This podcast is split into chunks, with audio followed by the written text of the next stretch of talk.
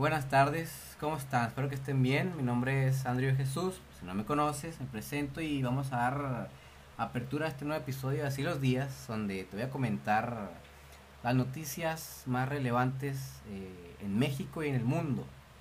Y bueno, este episodio va a ser especial porque tenemos la visita de un gran amigo que es estudiante de artes visuales, es un apasionado por la política y tiene un gusto por los minerales, digamos. Con ustedes, Juan Torres. ¿Cómo estás, Juan? Eh, muy bien, muchas gracias por invitarme a tu programa. Estoy bastante emocionado y pues espero aquí poder brindar mi humilde opinión.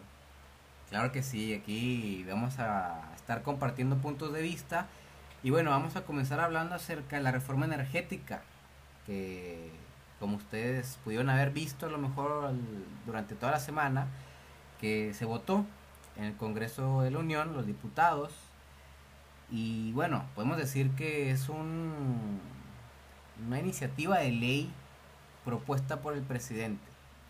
No es recién, sino ya lleva eh, un par de años que el presidente lo va, lo viene comentando y no es hasta recién la semana pasada que se le hizo realidad proponerla al voto en el Congreso. Lamentablemente para muchos afortunadamente para otros, eh, se desechó, ya que podemos comentar que sí alcanzó eh, a favor muchísimos votos, incluso más, pero no alcanzó la tercera cuarta parte de los presentes, ya que esta reforma lo que conllevaba era una modificación a la constitución, un cambio, vaya, los artículos 25, 27 y 28, más adelante los vamos a ir comentando, y bueno, no procedió porque no alcanzó las terceras cuartas partes del público. ¿Qué es lo que eh, quería hacer AMLO, Andrés Manuel, con esta reforma energética? Bueno, digamos que darle poder, un poquito más de poder a la Comisión Federal de Electricidad y que ésta se convirtiera en el único organismo responsable ya sea de la generación, la distribución y la administración de la energía eléctrica, sumándole así la eliminación eh, de preferencia en el mercado por los consumidores de las centrales más baratas, es decir, la competencia, los privados o, empresas particulares, podemos decir, y que automáticamente eh, uno pues consumiera de la CFE, ¿verdad? Y esto digamos que margina las plantas eólicas y solares, energías renovables que principalmente partían de las empresas privadas, podemos decir, y cayendo en mano de las plantas hidroeléctricas, nucleares y geotérmicas, que son las principales plantas eh, generadoras por parte de la CFE. Bueno, eh, si hablamos de otra eliminación, podemos hablar acerca de la Comisión Nacional de Hidrocarburos y la Comisión Reguladora de Energía, que Andrés Manuel eh, había comentado que estas dos, digamos, comisiones iban a desaparecer, y el caso del SENACE, que es el Centro Nacional de Control de Energía, pasaría a ser parte de la CFE. Digamos que este centro es el que garantiza las tarifas del sector eléctrico. Digamos que es como un tipo de nacionalización, ¿sí? Del SENACE, pero no al Estado como tal, sino a la CFE, por mencionar un ejemplo. Y bueno, también algo de lo que comentó Andrés Manuel fue que la generación de electricidad debe ser del 54% por parte de la CFE y el resto, es decir, del 46% de las compañías privadas. Y bueno, durante la semana salieron informes, críticas, analistas comentando acerca de esto que recién les comento. Y bueno, los resultados en los informes fueron la mayoría negativos. Podemos decir que fueron negativos, ya que esto implicaría generar electricidad más costosa con un mayor uso de combustibles fósiles que son altamente contaminantes. Ya hay dos puntos aquí importantes que debemos comentar o debemos eh, extender. ¿sí?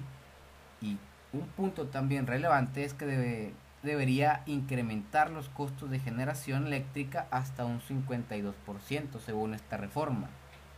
Ahora, volviendo a lo que les comento, fósiles combustibles fósiles altamente contaminantes. Hay mucha gente hablando del tema de la contaminación, del medio ambiente, y bueno, totalmente esta reforma va en contra del medio ambiente.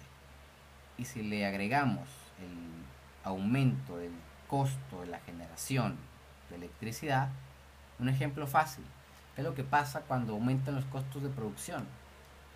Tú vas a vender ese producto y bueno, el precio por el cual lo vas a vender tienes, digamos que en términos eh, fáciles, recuperar lo que tú gastaste o invertiste en ese producto y sacarle, digamos, un poquito de provecho.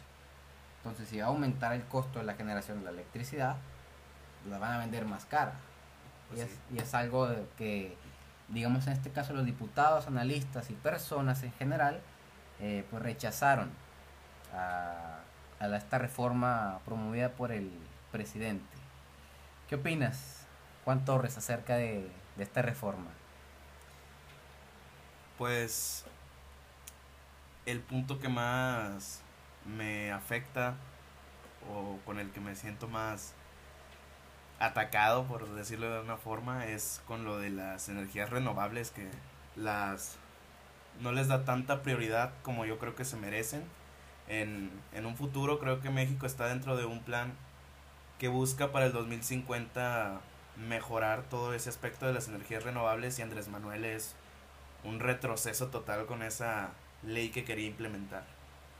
Claro, totalmente. Imagínense que muchísima gente hoy en día eh, está luchando contra estas políticas que, como menciona Juan Carlos Torres, van en contra o van en retroceso a lo que sería, digamos, el medio ambiente y su futuro. ¿Qué es lo que quedará para nosotros más adelante si, o qué es lo que quedaría de que en todo caso se hubiese aprobado esta reforma energética? Bueno, ya les comenté y Juan Calla dio su punto de vista al respecto, un poquito de, de lo que recién comentamos. Y bueno, el resto no se sabe. Eh, quedaría en uno mismo poder hacer hipótesis para ver qué es lo que podría o lo que pudo haber sucedido. Y bueno, digamos eh. que... ¿Un comentario? Sí. Juan, adelante por favor. Otro punto que quería mencionar era lo de las acciones, bueno, más bien las lo que mencionó el jefe del partido, el señor Delgado. Mario Delgado. Sí, que mencionó que iban a boletinar a los traidores a la patria, a los que no votaron a favor de esa ley. ¿Cómo, cómo consideras eso? Mira, eh, yo creo que se, es injusto o es ilógico llamar de traidores a la patria a los diputados, en este caso que son los que votaron, como tú mencionas, en contra de esta reforma, porque al fin de cuentas es su trabajo y no puedes ir votando, no puedes ir por la vida eh, digamos que catalogando a las personas de traidores, de falsos o de hipócritas o de buenos o de cualquier término que uno guste, solamente por votar a favor o en contra. ¿sí? Al fin de cuentas es democracia. Así funciona la democracia. Al fin de cuentas es democracia, efectivamente. bueno, otro punto ya pasando un poquito más eh, extenso, que bueno, al fin de cuentas va ahí pegado con la reforma energética es el tema de litio. Que bueno, Andrés Manuel quiere manejar este recurso o este mineral únicamente por y para los mexicanos. Juan Torres, por favor, coméntanos acerca del litio. Bueno, voy a dar un poco de, de clase de química. Para aquellos que no están familiarizados con el tema, el litio pertenece a un grupo de conocido como los metales alcalinos. Es un grupo de seis elementos. Si agarras una tabla periódica debajo del hidrógeno, está el símbolo de litio, Li. Bueno, lo importante o lo que cabe recalcar de este grupo es justamente esa palabra, alcalinos. Esto significa que tienen la característica particular de que los puedes encontrar en forma de sal. Bueno, los usos principales que se le dan al litio son en baterías, ya sea de celular, de computadoras, de carros, de cámaras fotográficas. Y en un futuro se busca que todos los carros sean eléctricos, entonces el litio se va, se va a necesitar en cantidades más abundantes. También por el lado de la medicina, en forma de sales de litio, es utilizado para, para tratar, por ejemplo, el trastorno bipolar, actúa como un estabilizador del ánimo. Y al hacer una aleación de litio con aluminio, se utiliza industrialmente para, para fabricar componentes de aviones en la aeronáutica. Imagínate, impresionante, ¿no? Muchas cosas que puede lograr el litio y para un futuro en México. El caso de los carros eléctricos, el caso de ejemplo de Tesla, imagínate que no le podía, que no le podría proveer México a Tesla y traerlos aquí al país en un futuro muchas cosas. Y bueno, es por esto que el presidente Andrés Manuel hace mucho énfasis en este mineral porque es muy importante para México y para el mundo. Ahora, ¿qué es lo que pasó después eh, de que se votó la reforma energética? No se aprobó. Automáticamente al día siguiente Andrés Manuel mandó la iniciativa de ley, el proyecto de ley que reformaba a la ley minera o que reformará a la ley minera ya que se votó y se aprobó. Es un caso muy interesante porque se aprobó el martes y podemos decir que los únicos que votaron este proyecto de ley fueron Morena, los partidos de Morena, el PT, el Verde y parte del equipo de Movimiento Ciudadano. Y uno se preguntará, ¿Dónde está la coalición Va por México, que son el PAN, el PRI, el PRD? Bueno, eh, resulta que estos señores o esta oposición eh, quiso meter un tipo de amparo, digámoslo así, para que no se votara la reforma a la ley minera, la cual fue rechazada y como tipo de protesta los personajes eh, salieron del Congreso. Por, protesta y dijeron, ¿sabes qué? Yo no voy a votar. Y entonces yo lo identifico como un día hiciste un evento extraordinario al rechazar una modificación a la constitución. Y al siguiente te vas. Y al siguiente día dejas que el oficialismo siga con su circo. Imagínate.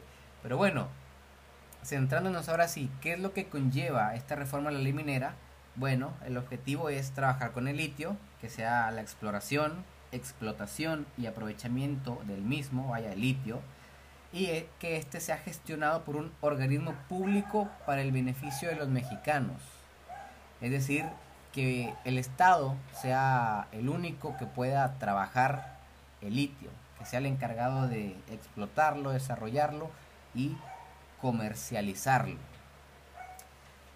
Y bueno, eh, también entra en disputa, podemos discutir acerca del nombre de esta empresa paraestatal del Estado que quería proveer AMLO. Y bueno, salieron eh, diputados, parte del equipo del oficialismo, seguidores al presidente, eh, pidiendo que la empresa se llamase Amlitio. Amlitio o Litiomex. Pues mejor Litiomex, ¿no? Litiomex, claro. Pues tú le pones a litio que litio de AMLO o AMLO es de litio, no sé. Pero va pegado ahí con el AMLO y bueno, creo haber leído por ahí que esta opción de AMLitio ya fue descartada. Gracias a Dios. Por lo menos. Pero bueno, es un, es un punto importante porque voy a mencionar un ejemplo. Como es el caso del Uramex, uranio mexicano una empresa del mismo tipo paraestatal, una empresa de gobierno, que se fundó en el 79 y bueno, yo digo que fracasó porque cerró sus filas en el 84. Poco menos de seis años, literalmente no duró nada. Y hay muchos factores que podemos detallar, porque esto fue en el sexenio de López Portillo. Hay que recortar, recordar que este personaje sale de la presidencia en el 82 y entra Miguel de la Madrid. Se le entrega un país a Miguel de la Madrid con la banca nacionalizada, con, podemos mencionar, casi 98% de inflación totalmente elevada, con crisis económica, un país totalmente destrozado. Entonces, ¿qué fue lo que hace o lo que hizo Miguel la Madrid? Bueno, cambiar los, las prioridades y dejar de mandarle dinero a esta empresa. Porque no estaba dando resultados y si ves que no te responde una empresa y el país se te viene al piso, hay que hacer cambios. Que esto fue lo que hizo Miguel de la Madrid. El objetivo de Uramex es el mismo de lo que será para Litiomex o Amlitio, si es que de repente se le ocurre ponerle ese nombre a AMLO. Que bueno, eh, era el único que podía explotar, explorar y comercializar minerales radioactivos. Un monopolio. Un monopolio. Efectivamente. Y bueno, este es un claro ejemplo de un fracaso de una empresa paraestatal, es decir, que sea parte del Estado. Y bueno, hay una variedad de factores. El principal puede ser el desvío de dinero, ¿sí? el recorte de fondos económicos para intentar rescatar el país por otras formas. Y bueno, este algún comentario Juan acerca de del litio y esta reforma que procedió a la ley minera? Pues yo creo que es más como un capricho por parte de nuestro presidente. Ya llevaba varias derrotas acumuladas. Entonces, como que dijo, esta ya, la ocupo, necesito ganarla. Pero realmente no, no, no siento que sea la gran, la gran cosa lo que, lo que se logró. Y también me pregunto cómo, cómo se va a llevar a cabo la, la extracción de litio, porque es un proceso costoso y que lleva su tiempo y necesitas de maquinaria. Y demás cosas, claro, totalmente.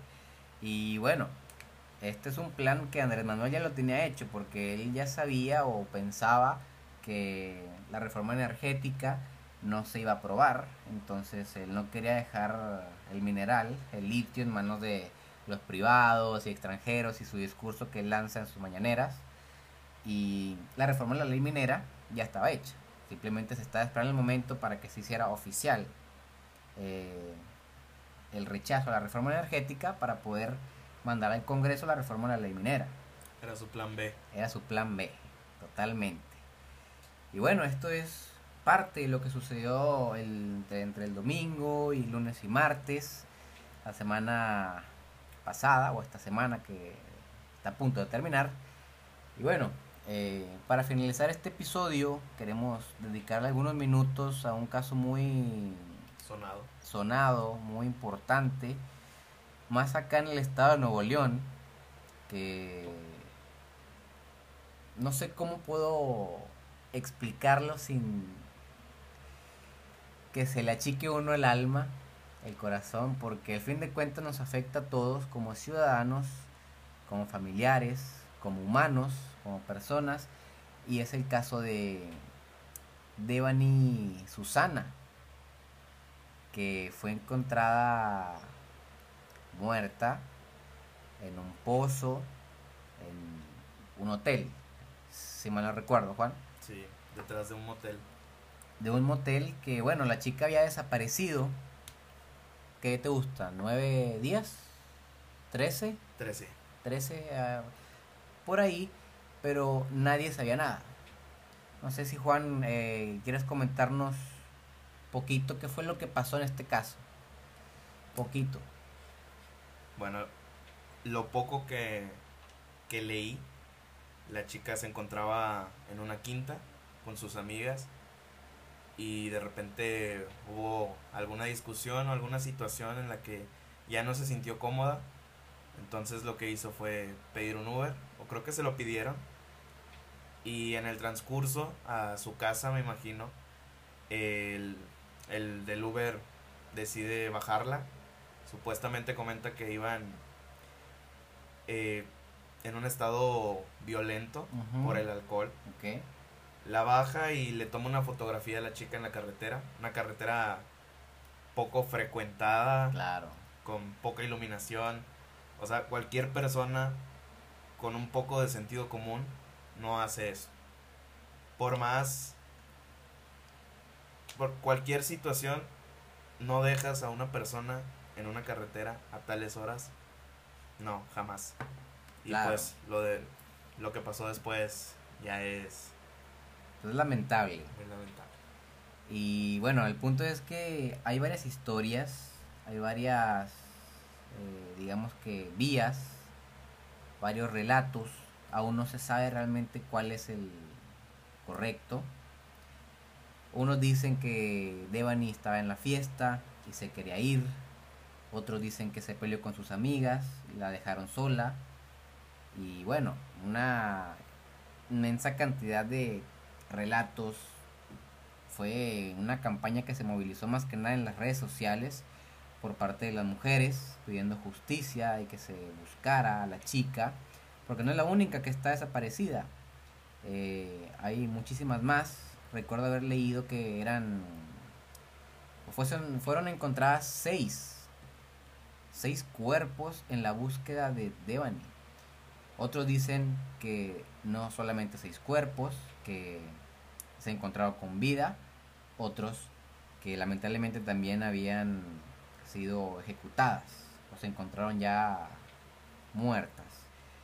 Y bueno, es un caso muy importante y queremos comentarlo aquí porque es un estado de delincuencia, de violencia que vive Nuevo León y no únicamente el estado eh, comandado por el gobernador Samuel, sino en todo México. En todo México. Y bueno, es similar a lo que vivimos hace algunos años atrás, la ola de violencia, de delincuencia, y bueno, hay que compartir sentimientos y aclarar, pedir que se cuiden, que si realmente no tienen que hacer nada en la calle relevante, no salgan, y tener un poco de conciencia respeto y, y bueno, esperar que los enfocados o las personas adecuadas que estén en su respectivo poder hagan lo que sea necesario para erradicar esta ola de violencia que hoy en día estamos viviendo y podamos vivir en paz, una sociedad en paz. Juan Carlos, ¿quieres comentar algo? Sí, yo creo que hasta el momento se ha visto muy incompetente la fiscalía con sus investigaciones. Creo que creo haber leído que el lugar donde es encontrada Devani ya había sido registrada cuatro veces anteriormente. Entonces, ¿cómo registras un lugar que es una cisterna de que te gusta un metro por un metro? Más la profundidad cómo pasas cuatro veces por un mismo lugar y no, no lo encuentras. Claro. Totalmente. Lo único que se me ocurre es que pasaron, se asomaron y siguieron. Eso no es buscar. Claro, sí. Hay muchas teorías, hay muchas teorías. Yo soy más, yo me voy más por la de, claro, checaron la cisterna, no hubo nada, se alarmó el Estado, muchísima gente se enteró, incluso es una noticia que llegó a otros países y probablemente después pusieron el cuerpo. Mm, yo me voy por esa, no lo sé, nadie sabe la verdad y yo creo también que no vaya a salir la verdad a menos que salga una amiga o las amigas comentando, relatando, pero de igual manera en lo personal yo no creo que habría que confiarnos de ese relato que den en un futuro, si es que lo dan las amigas de Devani. Que no sabemos si detrás de eso hay intereses, intereses, moches, no se sabe. Y me suena mucho al caso ya de hace algunos años, famoso caso de Ayotzinapa, que salen a dar la versión oficial. Y después de esa versión oficial hubo como 54 oficiales después. Siento que aquí es más de eso, más una caja china. Claro. Es muy lamentable, pero pues no queda más que seguir adelante y luchar. Y bueno, una aclaración, o no una aclaración, sino un punto, un consejo, hay que ver por quién se vota para que sea nuestro representante en el poder. Y bueno, eh, vamos a dar fin a este episodio de hace los días. Espero que les haya gustado. Eh, Juan, gracias por aceptar la invitación. Muchas gracias a ti. Eh, espero que les haya gustado y bueno, no sé si quieres comentar tus redes sociales para que te sigan. De repente hay que quieran ver una fotico tuya o algo, ¿no quieres? No, sí estamos bien. Estamos bien, bueno, aquí el chico es reservado. Es tímido. Es tímido, claro, pero más adelante nos estaremos viendo seguido por aquí. Ojalá se me dé la oportunidad de regresar. claro que sí, así será. Eh, bueno, si tienen alguna aclaración, un comentario, una duda o quieren que comentemos una, una noticia aquí, sígueme en mis redes sociales, manda un mensaje, un DM, mensaje directo, como guste llamarlo, Instagram y Twitter, AndrewWSJ2 y con gusto te lo respondo. Y bueno, esto es todo. Nos vemos el próximo domingo. Cuídense mucho. Chao. Chao.